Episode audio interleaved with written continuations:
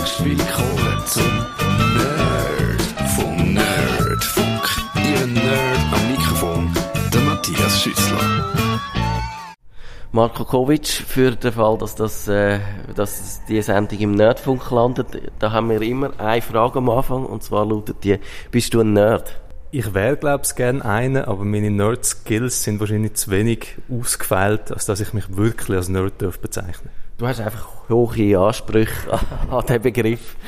Das ist natürlich auch möglich. Genau. Heute geht es aber äh, doch vielleicht um ein Nerd-Thema, ich weiß es nicht, das finden wir gerade raus. Der Begriff ist auf jeden Fall sehr nerdig, dunkt mich, äh, und zwar geht es um Astroturfing. Und das ist natürlich eine Doppelfrage, die ich auf dich losschiessen am Anfang. Nämlich erstens, was ist das? Und zweitens, woher kommt der Begriff? Da muss man ein bisschen ausholen. AstroTurf ist ein Begriff, den wir bei uns in der Schweiz, in Europa nicht so kennen. Das ist eine US-amerikanische Kunstgrasmarke. ja. Also man kann sich Kunstgras verlegen in der Halle oder wo auch immer und dann sieht das eigentlich wie Gras aus, aber wenn man ein bisschen genauer anschaut, sieht man, nein, das ist eigentlich fake, das ist aus Plastik. Mhm. Und AstroTurfing hat sich im politischen Bereich als Begriff einbürgert für sogenannte Fake Grassroots Bewegungen. Also wenn man Bewegungen hat, Leute hat, die auf den ersten Blick aussehen, als ob sie von sich aus aufrichtig irgendeine politische, äh, irgendeine politische Angelegenheit unterstützen dann wäre das Grassroots. Aber dann, wenn man genauer anschaut und ein bisschen recherchiert, sieht man, nein, die sind eigentlich von einem politischen Akteur instruiert und organisiert worden. Also Marionette. So kann man das sagen. Vielleicht, äh, zum, zum da mal ein, ein Gespür bekommen für den Begriff, ist, es, ist das ein Phänomen, das eine grosse Rolle spielt? Ist es, kommt das ab und zu vor oder ist es eine Gefahr für die Demokratie? Ich glaube, es spielt eine verhältnismäßig große Rolle und sicher eine größere Rolle, als man meint. Mhm. Gerade im angelsächsischen Bereich ist Astroturfing viel anzutreffen und oft anzutreffen eines der berühmteren Beispiele den letzten Jahren ist zum Beispiel die Tea Party Bewegung in den USA, wo man am Anfang doch authentische Leute gehabt, die von sich aus etwas machen wollten, aber dann hat man gemerkt, sehr schnell sind die usurpiert worden von politischen Akteuren, wo sie dann genutzt haben für ihre eigenen Zwecke. Und der Impact, wo das hat, ist, glaube ich, nicht zu unterschätzen, weil das hat immer große, große Symbolwirkung. Gerade wenn man jetzt Medien sich überlegt, über was berichten Medien, wie berichten sie.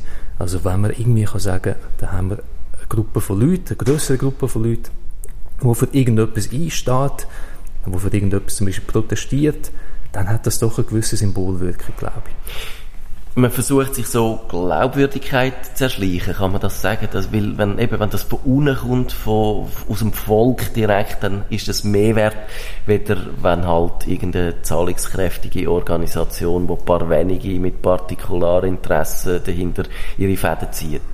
Ganz genau, es ist das Erschleichen, kann man sagen, oder das Vorlügen von Legitimität für politische Zwecke. Weil das ist natürlich politisch immer das Ziel, dass man Unterstützung hat aus der Bevölkerung. Und wenn man sie nicht hat, kann man leider so tun, als ob man sie mhm. hätte. Mhm. Ist aber doch eine moralische Einschätzung, irgendwo äh, ein Anspruch, wie du gehst dem Phänomen ja wissenschaftlich nach, wie kann man das, den moralischen Anspruch irgendwie wissenschaftlich untermauern? Ich glaube, da muss man ein bisschen philosophisches Zeug anschauen und sich überlegen, Lügen angelogen werden mhm. oder selber lügen, wie kann man das jetzt einschätzen? Ist das etwas Gutes, etwas Schlechtes? Empirisch kann man sagen, dass sich zeigt auch in vielen Studien, Menschen haben es nicht gern, wenn man sie anlügt. Das ist etwas, was uns sehr tief verletzt, also Unehrlichkeit. Und die meisten Leute, zumindest die, die jetzt, sag mal, psychologisch mehr oder weniger normal ticken, geniessen es auch nicht wirklich zu lügen, im grossen Stil. Die Frage jetzt vom Impact, ist es gut, ist es schlecht? Im Alltag gibt es Situationen, wo wir sagen, ja, man darf lügen. So, die White Lies. Genau. Ja. Äh, sehe ich gut aus in diesem Kleid? Ja, ja, du siehst super aus. Genau. Das sind aber so kleine private Situationen, wo man kann sagen, der Outcome, also das, was rauskommt dabei, ist mir wichtiger als der Prozess, das Authentische. Im politischen Bereich glaube ich und glauben meine Co-Autoren auch, dass es ein bisschen anders aussieht. Auch wenn man dort etwas könnte bewirken, wo man sagt, es ist gut, ist der Prozess an und für sich das Belügen von der Öffentlichkeit mhm. nicht rechtfertigbar in einem demokratischen Sinn. Die Lüge findet bei dem Moment statt, wo ein Akteur angeht und der muss ja, äh, stelle ich mir vor, irgendwelche Leute anhören, die dann behaupten, ja, wir sind äh, direkt aus dem Volk, wir haben das Anliegen, wir setzen uns ein dafür, das Geld, das wir haben, haben wir selber angespart und, und äh, wir wissen nicht genau, wie das geht, sind vielleicht ein bisschen naiv. Und dort findet die Lüge statt. Die Lüge kann unterschiedliche Facetten haben. Es kann einerseits, so wie du es jetzt beschrieben hast, dass man Leute wirklich schauspielermäßig anstellt, also dass Leute wirklich gar nichts mit der mhm. Sache zu tun haben. Es kann aber auch sein, dass die Leute von sich aus intrinsisch schon an die Sache glauben, mhm. aber dann werden sie von den politischen Akteuren mobilisiert. Mhm. Das heißt, am Schluss spielt nicht so sehr eine Rolle, ob die Leute, die das Volk vorspielen, an die Sache glauben, wo sie dafür einstehen, sondern wer tut es orchestrieren mhm. im Hintergrund. Und eben, ist das transparent oder in dem Fall jetzt bei euch eben nicht? Das weiß man dann nicht. Wäre es dann zum Beispiel auch schon verwerflich, sagen wir, wenn jetzt jemand ein, ein kostenloses Medientraining überkämt, dass er einfach sein Anliegen ein bisschen besser überbringt, aber in dem Sinn eben so mehr instrumentell unterstützt wird, ohne jetzt, dass man ihm Wort ins Maul leitet oder, oder sagt, was genauer für, wie er müsste vorgehen, irgendeinen Schlachtplan für ihn aufsetzen. Das ist jetzt ein interessanter Grenzfall, wo man vielleicht mehr Details müsste haben. Mhm. Das heißt, in solchen Einzelfällen muss man sich überlegen, geht es darum, dass die Person, die das Medientraining bekommt, wirklich nur Tools bekommt, damit sie besser öffentlich kommunizieren kann? Oder wird doch auch Druck aufgebaut auf die Person, dass sie soll dann öffentlich eine bestimmte Message überbringen? Mhm. Mhm. Wenn der Druck gar nicht um wäre, wenn die Person völlig frei macht, was sie will machen, dann wäre das Element vom Astroturfing, glaube ich, nicht um. Mhm. Du hast deine Co-Autoren erwähnt. Ihr habt an der Uni Zürich ein Paper dazu geschrieben. Was, was deckt das ab? Was habt ihr untersucht? An der Uni Zürich haben wir es teilweise geschrieben, einer von den Co-Autoren, aber es ist mehrheitlich wie aus einem Think Tank entstanden. Okay. SciPar heisst der. In diesem Paper haben wir nicht empirisch geschaffen, sondern konzeptuell. Wir haben viele Einzelbeispiele auch in den Medien wahrgenommen, gelesen, dass da solche Sachen passieren im Internet, also online, Digital Astroturfing nennen wir das. Wir haben uns überlegt, wir haben viele Einzelbeispiele, aber wie genau muss man jetzt das Phänomen verstehen? Was ist es, was ist es nicht? Wie kann man es abgrenzen auf andere Sachen und wie kann man es definieren? Und das haben wir probiert in dem Paper zu machen, damit man für weitere Forschung, aber auch für Praxisanwendungen wirklich ein Werkzeug hat, wo man sagt, so kann man verstehen, was da passiert.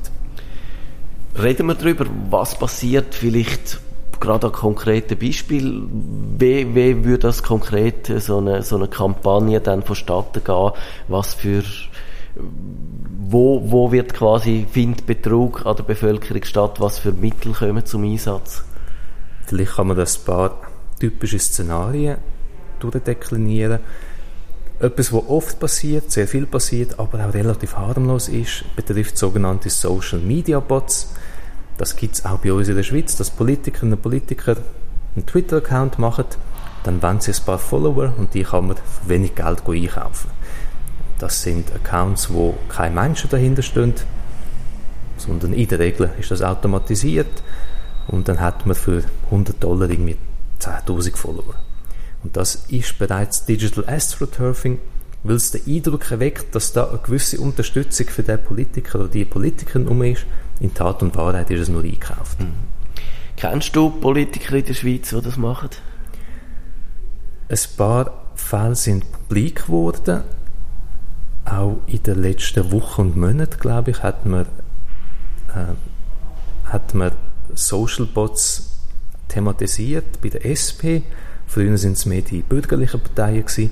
Also ich glaube, das ist durchs Band vorhanden, weil viele Politiker lassen sich halt von Kommunikationsagenturen beraten, in Social Media Angelegenheiten und Kommunikationsagenturen machen sich's sage ich mal, ein bisschen einfach. Tatsächlich. Die sagen, du, äh, es würde gut aussehen, wenn du ein bisschen mehr Follower hättest, da ja. wäre eine Methode dazu. Wäre jetzt aber auch ein Fall, wo man jemanden sehr gut könnte diskreditieren, indem man ihm quasi die Follower kauft als, als Konkurrent, als politischer Gegner und nachher mit dem Finger auf ihn zeigt und sagt, schau mal, der hat es nötig gehabt. Ich glaube, wir hatten einen Fall gehabt, wo es ein bisschen unklar war, wer hat jetzt was gemacht. Das hat äh, Cedric Wermuth betroffen wo man festgestellt hat, er hätte viele Fake-Follower auf Twitter, aber offenbar sind die nicht von ihm ausgekommen, sondern sie sind auf ihn angesetzt worden. Mhm. Ob das Ziel war, ihn zu diskreditieren, weiß ich nicht, aber jedenfalls hat es Berichterstattung gegeben über das, wo man dann kritisch sich gefragt hat, warum hat er so viele Fake-Follower. Was muss dann ein Politiker in dieser Situation machen? Weil äh, eben, wenn man ansteht und sagt, ja, ich habe die nicht selber gekauft, dann ist auch wieder äh, die Gefahr, dass man schlecht dasteht, relativ groß. Was man als Politiker kann machen kann, ist einerseits einfach ehrlich sein, mhm. Weil ich glaube, das ist jetzt nicht ein Fauxpas, wo die Leute wahnsinnig hässig sind, wenn man ein paar Fake-Follower kauft. Aber andererseits kann man doch auch als Politiker sich die Mühe machen und schauen, die Fake-Follower, die man hat, was machen die eigentlich? Mhm tun die Sachen posten, die gegen mich sind oder die für mich sind. Wenn sie gegen mich sind, dann ist es doch plausibel, dass jemand anders die auf mich mhm. angesetzt hat. Dann müsste man sich die Mühe machen, die blockieren. Einen Student anstellen, der dann die 10'000 Follower wieder, wieder wegrührt. Das kann, das kann aufwendig sein. ja. Ähm, es gibt andere Instrumente äh, von, von dem Astroturfing, habe ich nachgelesen bei Wikipedia. Mhm. Das ist so das, was man würde vermuten, wenn man selber sich überlegt, wie könnte ich die politische äh, Debatte im Land ein bisschen manipulieren. Das ist, man geht vor oder Kommentare auf grossen Nachrichtenseiten äh, steuern, streuen. Man geht bei Wikipedia schauen, was man vielleicht kann verbessern an diesen mhm. Beiträgen. So Sachen. Beobachtet ihr all, all die, die Instrumente, dass die genutzt werden? Kommentare bei Nachrichtenwebseiten sind eines der wichtigsten AstroTurfing, einer der wichtigsten AstroTurfing-Kanäle, die es gibt. Man weiß aus der Forschung, Online-Kommentare werden beachtet, sie werden teilweise mehr gelesen als der Artikel selber. ja. Und es hat einen Impact, also die Leute lesen die Kommentare und man hat wirklich den Eindruck, das sind doch normale Bürgerinnen und Bürger, die ihre Meinung kundgeben. Und das ist wirklich ein Ort, wo Digital Astroturfing sich stark manifestiert. Einerseits national, das haben wir auch in der Schweiz gehabt, Kampagne von wirtschaftlichen Akteuren, die Fake-Kommentare haben äh, schreiben lassen aber andererseits auch international. Also Russland hat eine sehr ausgefeilte Propaganda. Die Trollarmee von, von Putin, ja. Ja, das sind eben keine Trolls, glauben wir. Mhm. Weil Troll, das tut es verniedlichen. Mhm. Trolls sind einfach Leute, die ein bisschen Radau machen, die ein bisschen die Leute hässig machen aber im Astroturfing sind wirklich politische Ziele dahinter. Also man tut strategisch vorgehen und man will Akteur oder politische Inhalte unterstützen oder diskreditieren. Und Trolling ist wirklich individuell, authentisch. Da hat man einfach Spaß daran, dass man so ein Provokateur ist. Genau. Ein, bisschen ein armer Journalist geht ein bisschen plagen, der einen schönen Artikel geschrieben hat. Ähm, gibt's da, ich kann mir vorstellen, eben, dass, dass man das heute gut kann machen, das ist einerseits, weil man, weil man halt so die Kommentare im grossen Stil absetzen, das ist nicht wahnsinnig aufwendig, da braucht man ein paar wenige Leute, die gut eingefuchst sind und dann können die viel, viel so Kommentare äh, loswerden. Mhm. Gibt es aber auch technische Instrumente, die da, wo da helfen? Das ist eines der Hauptmerkmale vom Digital Astroturfing. Man kann es technisch besser machen, effizienter machen als das klassische Astroturfing. Also klassisch, wenn man die Leute muss versammeln muss, damit sie auf die Straße gehen und irgendwelche Plakate aufheben, das braucht doch viel Aufwand. Im technischen Bereich kann man viel mit Automatisierung schaffen. Eine Person kann Dutzende von Sock Puppets bedienen, von Fake Accounts bedienen. Also das geht extrem viel besser online. Ich würde sagen, es ist sogar eine neue Dimension vom Astroturfing. Man kann das, was wir heute haben online, nicht vergleichen von der, vom Volumen, von der Größe mit dem, was wir früher offline hatten. Persönliche Frage, wie gehst du mit dem um? Glaubst du heute noch irgendeinen ähm, Kommentar oder äh, wenn du dich äh, wissenschaftlich damit beschäftigst, hast du jedes Mal, wenn jemand ein bisschen gar dezidiert in eine Richtung geht, dann schon, sofort die Alarmlampe? Glaubst du überhaupt noch an das Mittel vom Kommentar oder ist das eigentlich verbrannt? Ich glaube, dass Kommentar also die User-Generated Content-Möglichkeiten, glaube bei Nachrichtenwebseiten extrem wertvoll sind. Und ich finde es sehr schade, dass immer mehr Nachrichtenwebseiten die ganz abschalten. Mhm. CNN zum Beispiel, eine der meistgelesenen Nachrichtenwebseiten, hat es abgeschafft. Und das finde ich ein Verlust, weil ich glaube aufrichtig daran, dass Leute immer noch Inputs liefern können. Und ich glaube immer noch, dass die Meinung von Leuten wichtig ist. Aber ich muss sagen, ich bin, wie du sagst, ein bisschen zurückhaltend mit dem Glauben an alles, was ich lese. Gerade bei Kommentaren, die ein extrem starke Meinungen vertreten, die ein bisschen holzschnittartig daherkommen. Aber das Problem ist, man kann es ja nicht wissen. Man kann nicht wissen, ist das authentisch oder ist es nicht authentisch. Und aus dem Grund schlagen wir auch vor, dass man muss Massnahmen erarbeiten wo man nicht den Leuten verbietet zu kommentieren, also nicht abschaffen, sondern wo man Anreiz setzt, damit die Leute ehrlich sind. Mhm. Das ist eine grosse Herausforderung. Wie könnte so ein Anreiz aussehen? Da kann man ein bisschen in die Forschungslinie von der Verhaltensökonomie schauen, dass die Leute auf kleine Sachen, triviale Sachen positiv reagieren. Beispielsweise, wenn man beim Kreieren von einem Account kann sich verifizieren als Person, dann kommt man sag mal, ein Sternchen über oder irgendein Symbol, wo, wo zeigt, mal die Person hat sich überprüfen lassen, ja, hat demonstriert, wer es ist und das ist wirklich die Person, die wir da haben. Also es ist ein Aufwand für den User, aber da kommt etwas Kleines, ein Zückerchen zurück über und das funktioniert gut. Das sieht man zum Beispiel bei der New York Times, wo ein System hat, wo in die Richtung geht, dass die Leute für ein Höckli, glaube ich, ist es dort, ein grünes Höckli, doch einen gewissen Aufwand in Kauf nehmen, damit sie können demonstrieren, dass sie sind, weil sie sagen, dass sie sind. Und ich glaube auch, dass die Leute das wollen, dass die mhm. Leute wollen, dass man ihnen glaubt, gerade wenn sie eben aufrichtige Meinungen haben. Tönt überzeugend, nur jetzt hat man bei Facebook ja gesehen, in der ganzen Debatte um die Hasskommentare, dass ja bis anhin ist die Meinung war, es sind die anonymen Hater, wo, wo die schlimmen Sachen loslösen. Und jetzt hat auch Facebook aber gezeigt, da gibt es ganz viele Leute, die auch mit ihrem vollen Namen anstehen und genau gleich schlimme Sachen loslösen. Ist das nicht eigentlich äh, der Gegenbeweis, dass es dann vielleicht mengenmäßig ein bisschen zurückgeht, aber das Problem nicht löst? Vielleicht muss man das Problem aufteilen in zwei Komponenten. Das eine wäre sagen wir, extremistische Meinungen an und für sich. Und da kann es einfach sein, dass Leute an so Sachen glauben. Das andere wäre aber die Frage, sind die Leute irgendeiner Art mobilisiert, instruiert, um die Meinungen kundzutun? Das ist natürlich dann eine schwierigere Situation, wenn die Leute mit der realen Identität anstehen und sie von jemandem den Input bekommen mhm. und durch das und das verbreiten. Dort wird es schwieriger und da muss man ein bisschen, glaube ich, auch mehr forschen, weil wie kann man dort die Art von Astroturfing herausfiltern, wie kann man dort sehen, was ist authentisch und was ist nicht authentisch.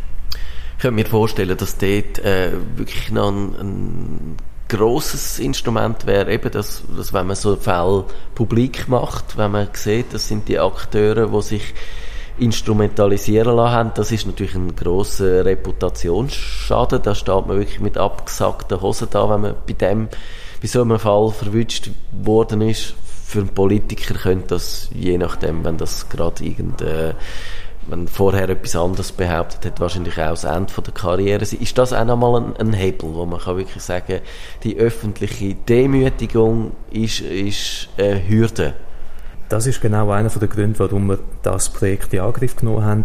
Man muss ein Bewusstsein schaffen für das Thema an und für sich und man muss ein Bewusstsein schaffen, dass es nicht trivial ist. Es geht um das Belügen von der Öffentlichkeit. Und wenn die Leute ein bisschen das Gespür bekommen dafür, dass das eben schlimm kann sein und dass es, ich glaube, schlimm ist, dann sind vielleicht auch politische Akteure sensibilisiert dafür und überlegen sich zweimal, ob sie wirklich so etwas machen wollen. Müsste es irgendein Verbot brauchen? Es gibt ja auch, ich habe auf Wikipedia wiederum ganz viele Beispiele gesehen, auch, wo dann zum Teil Parteien, die das machen, wo staatsnahe oder Staatsbetriebe, die das einsetzen. Ich glaube, in Deutschland ist mal die Deutsche Bahn verwünscht worden, wo sie das mhm. gemacht hat. Das ist ja natürlich dann sehr störend, wenn dann das gerade noch allenfalls Steuergelder wären, die für so etwas eingesetzt werden. Das könnte man einfach verbieten, so etwas. Bei uns im Westen, in Demokratien, kann man das, glaube ich, und sollte man das. Das Problem ist, wenn wir in andere Länder schauen, Russland, China, dort sieht es anders aus. Also dort kann man im Staat das schlecht verbieten. Also wir aus dem Westen haben dort keine Eingriffsmöglichkeit dort ist Propaganda auch einfach ein legitimes Mittel, um den Staat als Ganzes voranzubringen. Das ist wirklich so, dass in der ich sag mal, autoritären Staatsformen, die wir heute haben, Propaganda als legitimes Mittel angeschaut wird zum Machterhalt. Gerade in China ist das ein Riesenthema. China hat ja boomende Online- äh, Social Media Community, Communities, und dort werden ja extrem viele Ressourcen investiert, um den Online-Diskurs beeinflussen im Sinn vom Staat. Also Astroturfing ist dort an der Tagesordnung. Gibt es auch technische Instrumente, das zu erkennen? Ich kann mir vorstellen, eben durch das, dass wir es gesagt haben, das sind vielleicht relativ wenige Leute, die ganz viele Kommentare schreiben, dann nehme ich an, müsste es eigentlich möglich sein, dass da immer wieder ähnliche Formulierungen von, also wenn ich den Job hätte, würde ich nicht mehr die Mühe machen, jedes Mal wieder das Rad neu erfinden, sondern ich würde immer die gleichen Textbausteine verwenden. Und da gibt es ja sicher Methoden, die zu erkennen. Die gibt es und die muss man noch weiter ausprobieren und weiter erforschen. Was man aber kann sagen, je besser dass es funktioniert mit dem Technischen, mit dem Automatisieren, mit dem automatisierten Erkennen und Rausfiltern, desto trivialer ist die Form vom Astroturfing. Also dort, wo es wirklich gut gemacht wird, dort schaut man dann schon darauf, dass man nicht immer die gleichen Textbausteine mhm. verwendet und man schaut darauf, dass man immer die gleiche IP-Adresse hat und man schaut darauf, dass es nicht irgendwelche Fake-Accounts sind, wo man gestern kreiert hat und heute tun sie politisch irgendetwas spammen. Dort wird es dann schon sehr anspruchsvoll und da muss man auch sozialwissenschaftlich das ganze Spektrum von der Methode abdecken und beispielsweise wirklich qualitativ mit politischen Akteuren reden, Interviews machen. Man muss mit Kommunikationsagenturen reden, dort probieren, halt anonym, aber doch irgendwie Infos zusammenzubekommen, wie läuft es genau ab, wo, wann, warum. Weil einfach, ich sag mal, beim Output ansetzen und schauen, was kommt raus und dort mit Algorithmen rausfiltern, wird nur die sogenannten Low-Hanging Fruits ja. abgreifen. Ja. ja, eben, es gibt, es gibt ja auch die, die typische Leserbriefschreiber, wo, wo sehr äh, einen grossen Output ja. hat und, und das ist legitim, auch wenn der uns manchmal ein bisschen auf den Wecker geht, aber das darf man natürlich, ja. Das ist so und im Online-Bereich hat sich die Leserbriefkultur natürlich auch weiterentwickelt. Es gibt Leute, das Klischee ist so der früh pensionierten weißen Mann, der viel Zeit hat und der würde richtig gerne mal einen Shitstorm mhm. auslösen. Mhm. Also es gibt wirklich das Authentische, wo dann vielleicht wieder richtig Trolling rein, hineingeht. Genau. Was mich manchmal dunkt, was noch könnte auch mal ein Anzeichen sein für AstroTurfing, das haben wir auch schon gesehen bei uns auf der Seite, dass wir einen Artikel geschrieben haben zu einem Thema, wo vielleicht irgendein ein Akteur schlecht weggekommen ist und dann ist der einen halben Tag, einen Tag drauf und dann plötzlich macht es zack und dann kommt, kommt eine ganze Schwette von, Art äh, von Kommentaren, mhm.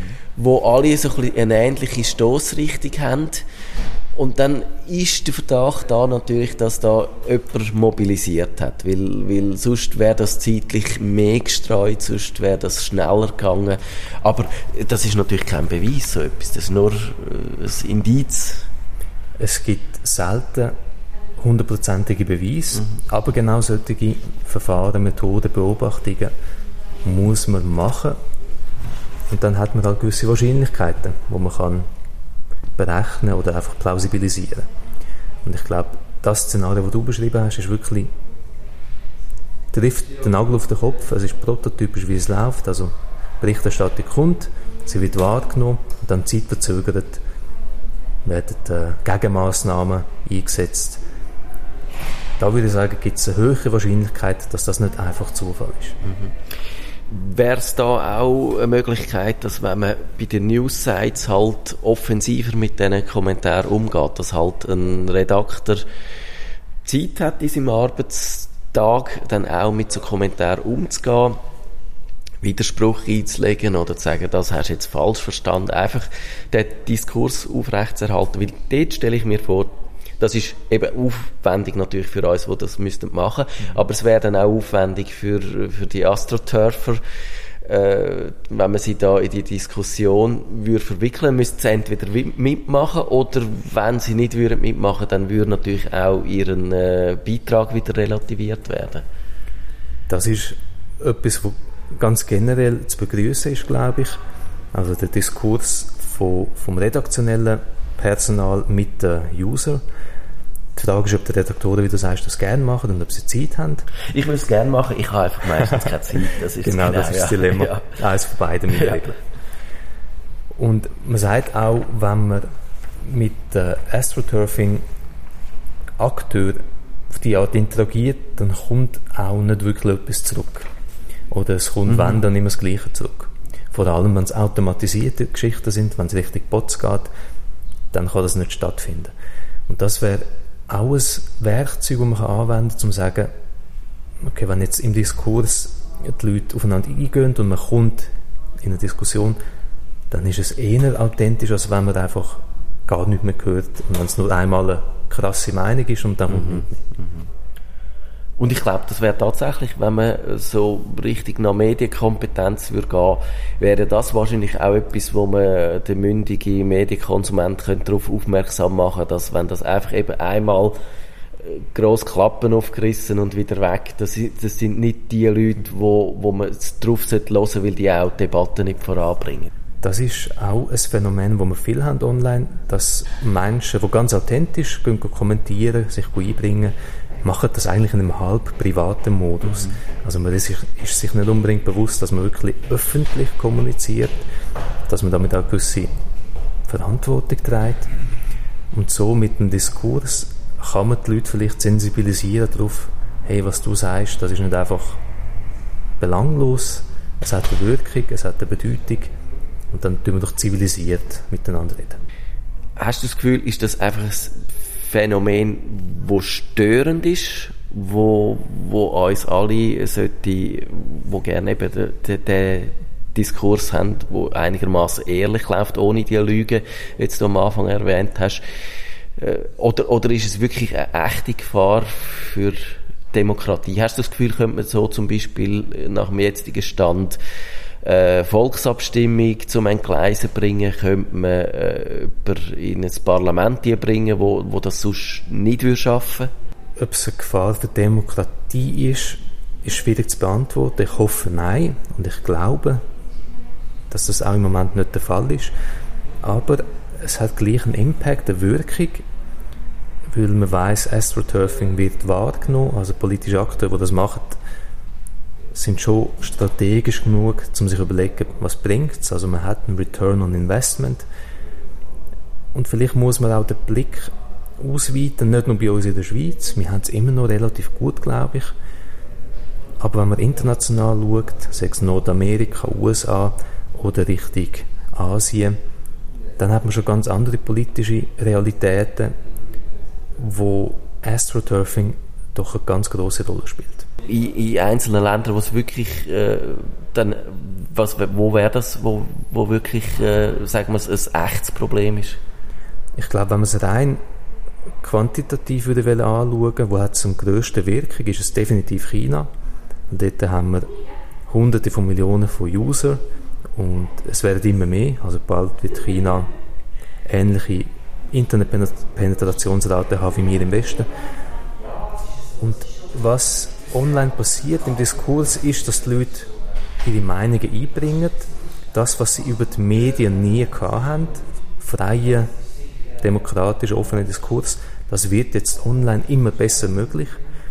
Aber der chinesische Staat tut das massiv probieren zu manipulieren, unterdrücken und eben nicht nur mit Zensur, sondern auch mit Astroturfing.